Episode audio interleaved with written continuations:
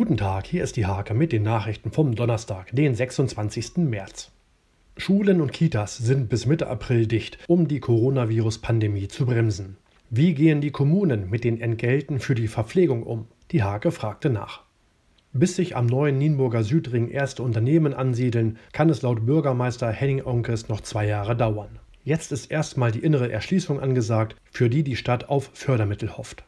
Auch im Südkreis bangen die Spargelbauern angesichts der Corona-Krise um ihre Existenz. Beim Spargelhof Kruse in Saninghausen hofft man, dass Erntehelfer eingeflogen werden.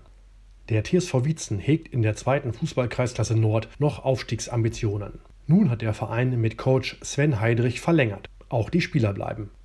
Der Tennisverband Niedersachsen-Bremen verschiebt den Start der Punktspielsaison. Los geht's statt wie gewohnt am 1. Mai nun erst am 6. und 7. Juni.